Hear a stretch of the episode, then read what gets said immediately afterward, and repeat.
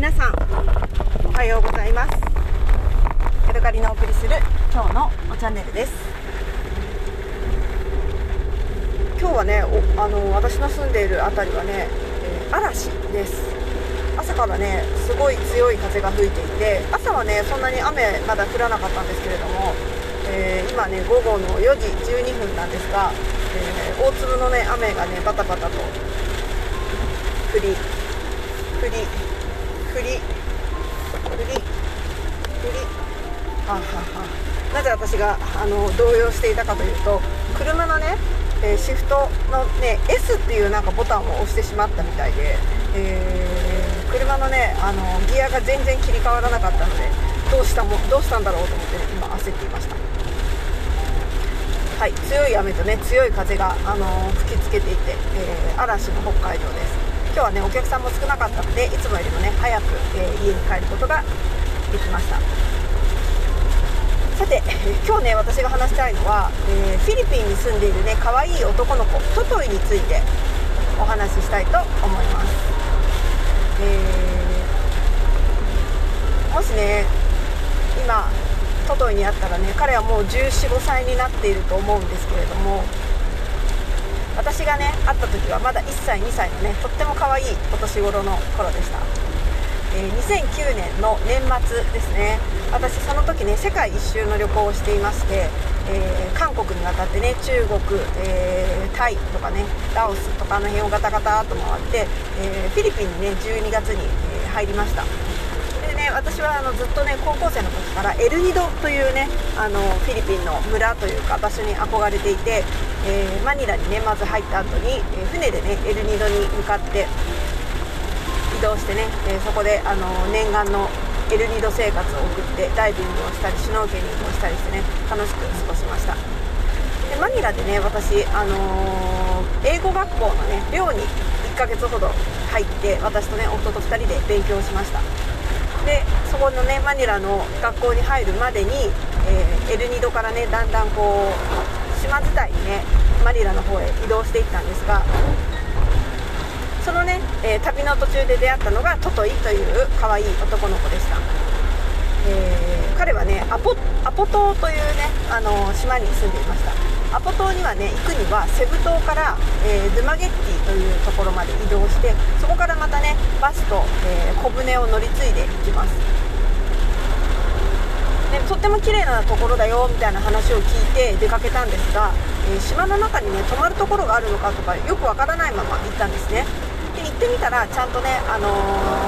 リゾートホテルみたいなのもありましたしその他に、あの民泊してるようなね自分のお家の2階を貸し出しているような小さなロッジがありました。でそのロッジのね一つがロナーズロッジっていう名前の、えー、お宿でそこのね、えー、経営していた女性のお孫さんがトトイでした。トトイっていうのはねちなみにフィリピン語でフィリピン語っていうかタガログ語かな、えー、子犬ちゃんというね、えー、あだ名の一つなんだそうです。多分ね本当の名前はね違うんですけれどもまあ相性みたいな感じでトトイと呼ばれていました。でね彼はねなんかお父さんがね日本人だっていうようなことを言ってたんですよね。なのでね名前もねなんかミドルネームがヒロシだったんですよね。でどういういきさつでその日本人のお父ちゃんがいるのかっていうのはよくわからないんですけれども、えーね、確かに他の人と比べるとねその他の子供と比べるとねなんかあの顔の色がね肌肌白色白だったんですよ。確かに、うん、まあフィリピン人100%っていう感じではないなというそんな男の子でした。でね初めて会った時ね私とね夫は衝撃を受けました。なぜならね彼はまだ1歳になるかならないかぐらいかまあまあすごくちっちゃかったんですけれども、えー、ンクトップのねあの T シャツを着てたんですがお尻っていうかねあの下半身は何もね、あのおむつもしてなければパンツも履いてないっていうような状態で丸出しだったんですね。まあそれは分かるとしてもそのね丸出しになったお尻だの大事なところがねアリに噛まれてねかさぶただらけになってたんですよ。でねあの下半身が傷だらけだったんですね。な ので私とね夫はねいやいやいやいやこれはさすがにまずくないかって言ってね本当に大丈夫かって言ってねあの心配になってしまいました。まあねおばあちゃんが言うには別に大丈夫あのアリに噛まれただけよみたいなそんな感じな感じでね別にねあのおばあちゃん全然心配してなかったですね。でも私と夫はね大丈夫かって言ってね、えー、最初ねあの見た時なんか結構衝撃を受けました。で1回目はねそこで23日泊まらせてもらって、あの、近所で鶏を買ってきてね鶏を一からこうさばいて、えーフィリピンのね、あのアドボという料理を作ってくれたりして楽しかったんですけれども、えー、またねマニラに行くことが決まっていたので結構ね早めに23泊ぐらいでもう置いとましたんですね。でまだねその時はトトイはすごくちっちゃくてそんなにね私たちになれるとかなれないとかっていうこともないぐらいな感じの小ささでした。で2回目にねまた1年後に、えー、アポ島にね行きました、えー、トトイに会いたかったっていうのもねもちろんあります、えーその他にもねあのすごくね島の周りの自然がとっても綺麗なんですね、え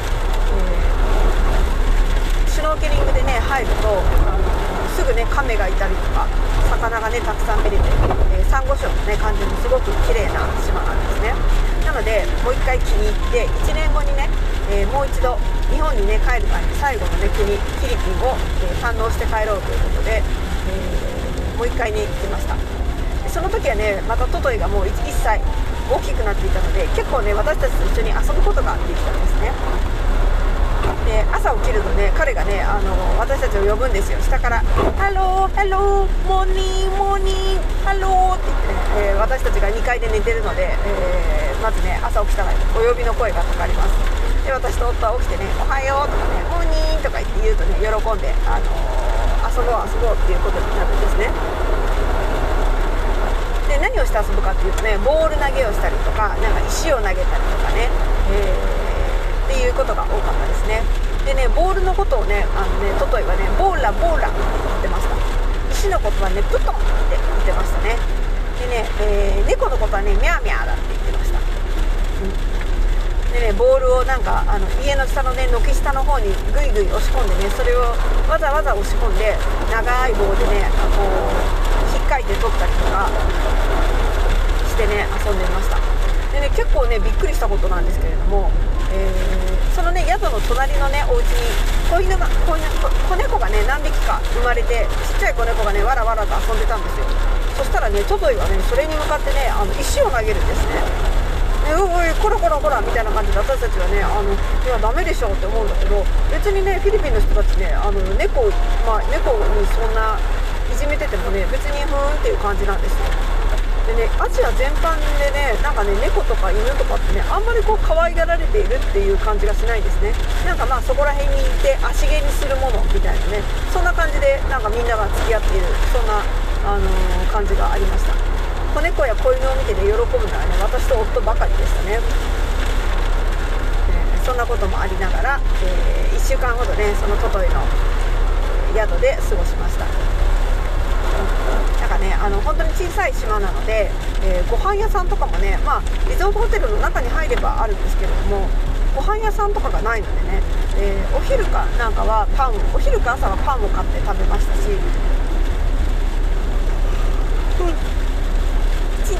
2食はね、あのー、そこのお宿の人にねご飯を作ってもらって、えー、何かしら食べるっていうことをやってました。でね、あの海水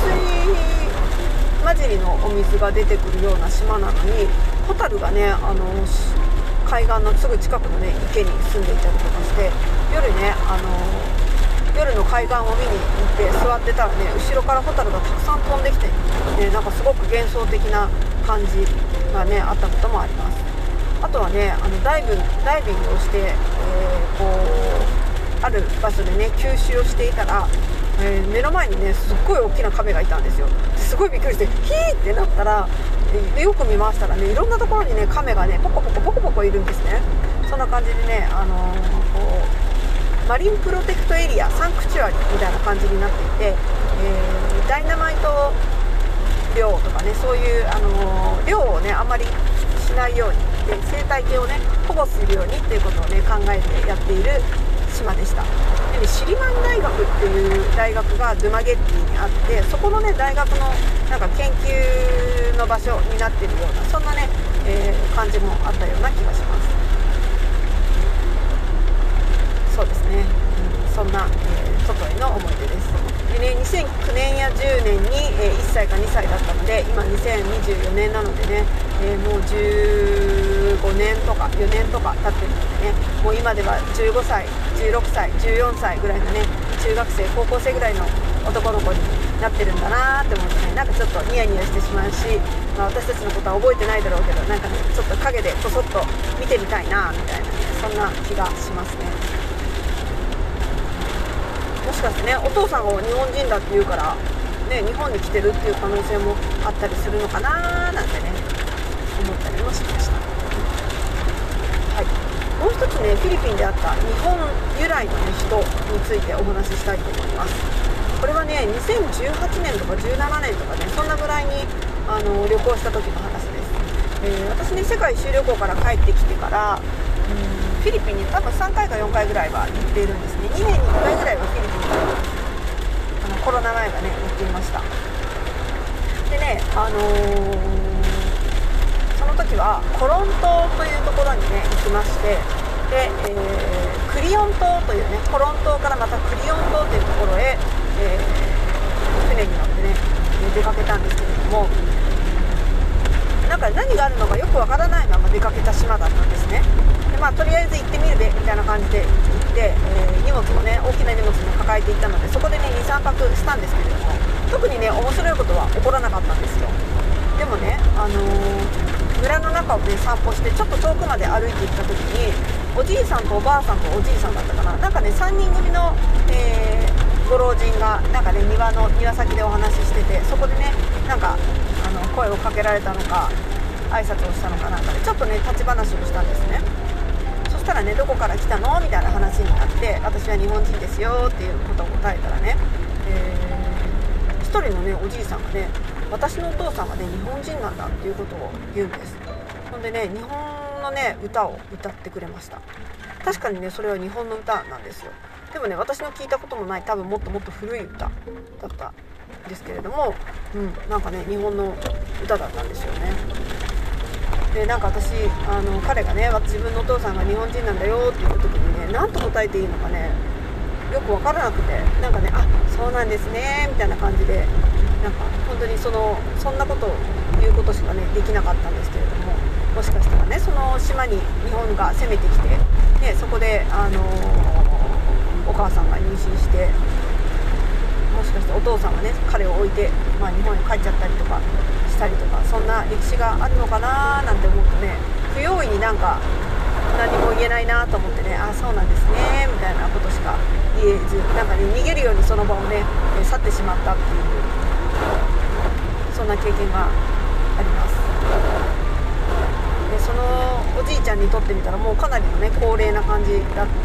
たのでえー、もうね今生きてるか生きてないかぐらいの感じのおじいちゃんだったんですけども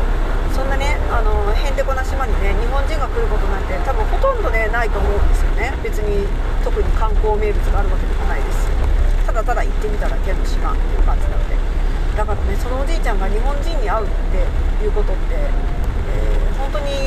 ったにないことだったと思ってねそれで、まあ、喜んでなのか懐かしんでなのかどんな気持ちを持っておじいちゃんが持っていたかわからないけど、ね、わあ日本人だと思ってねあのその歌を歌ってくれたのかなって思うとねなんかこうなんか胸が胸が痛い痛くはないなんだろう何とも言えない気持ちになんか今でもねどうしたらよかったのかなみたいなねそんな気持ちになるんですよね。ねそのお父さんがいいお父さんであったらよかったなってなんか悪いお父さんだったら私もなんか立場ないなみたいなそんな気がします。はい、はい、今日はね早く帰ってきたので、えー、今ねまだ4時半で家に向かっているところなんですけど今日はね夫が仕事で、え、仕事がお休みでね家にいるのであの家に帰ったらねお風呂が沸いているのでねちょっと早いけど、えー、今日はねゆっくり温泉に浸かって楽しみたいなと思っています。はい。あとね今日ねいいことがあったんですよ。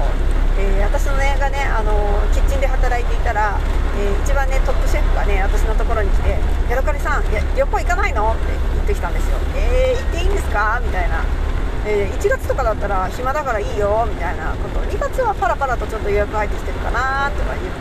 って。えじゃあ正月にプラスアルファして、えー、休んでもいいですか？って言ったらああいいやいいんじゃない？とか言って。どのくらい行きたいの？っていうかまあ1週間か10日ぐらいプラスしてってああまあいいよ行っといでみたいな。それが楽しみであのー生きてるんでしょ？あ行ってこい行ってこい行ってこいって言って、ね、言われてねちょっとね休みがねあの取れる目処がねついたんですよね。うっしっしっしっし。っていう感じです。だからねあの私12月の31日からねお休みなんですよね。だからまあ31に行くか分かんないけどその31からまあ行くのもいいんですけれどもそこからねあのまあ、12月あ1月のね10日とか1415日か。まあそんなぐらいまでねちょっと休みを取ってもいいよ。いいよ宣言が出たのでね私はちょっとねうっしっしっていう感じになってますね。でねお昼休みの時にね早速、あのー、スカイスキャナーだったりね Google フライトを使ってね、え、いつ行くとね安く行けるんだろうっていうのをね、え、一生懸命ね調べてたんですよね。ただねもうね16万とかになってるんですよね。まあ日付が12 2月の31とかね1日に行こうとするとやっぱりまだちょっと高くてね、えー、行き先はね今のところやっぱりインドで考えてますね、うん、インドネシアもいいんですよね。インドネシアに行くっていうのもあり、えー、フィリピンの1月とかはねすごくいい季節なのでインドネシアもね1月も多分あの旅行するのにはねすごくいい季節だと思うので。えーインドネシアに行くのもありだけどインドも行きたいしインドの美味しいカレーも食べたいしなみたいなね。そんな気持ちです、えー、1月のね北インドっていうのはね結構寒いんですよ。デリーとかねコルカタとかあの辺の1月寒いんですよね。なぜならね私2010年の1月の18日にね、えー、タイからインドに飛んだんですね。着いてみたらねタイとは打って変わってすごい寒かったんですよね。なのでねいろいろあの洗濯物も乾かないし、えー、お風呂入ったらドライヤーないから頭寒いしみたいな感じでね、えー、結構ね大変でした。なのでね、えー、どちらかというとやっぱ北インドよりも南インドの方にね、え行きたいなって思います、まあ、考えたらね3月に行ったばかりだからまだね8ヶ月ぐらいしか経ってないのでうんなんかちょっとちょっとねまだいいかなっていう気はするんですけど行ける時に行っとかないとねあのまたいつこれを逃したらまた1年ぐらいねいけない感じになっちゃうのでねどうしたもんかなっていうところですね。はい。というわけでねまあでも夫にね、えー、一応許可を取らないといけなくて夫はねノーとは言えないんだけどやっぱり心配だしこの前行ったばっかりやろうっていうね気持ちにはなると思うんで、えー、ちょっとね言い出しにくいなっていうのはあるんですけれどもまあ、せっかくね休みを取ってもいいよって言われるのにね行かない手はないだろうということ、まあ、インドに行くかどうかっていうところはさておき、えー、ちょっとね1月の1日ぐらいから、まあ、10日か15日ぐらいまでの間ね、えー、どこぞへ行ってきたいと思って今ねちょっとワクワクしているところです。はい。というわけでね今日はトトイについてお話ししました。また明日お会いしましょう。さようなら。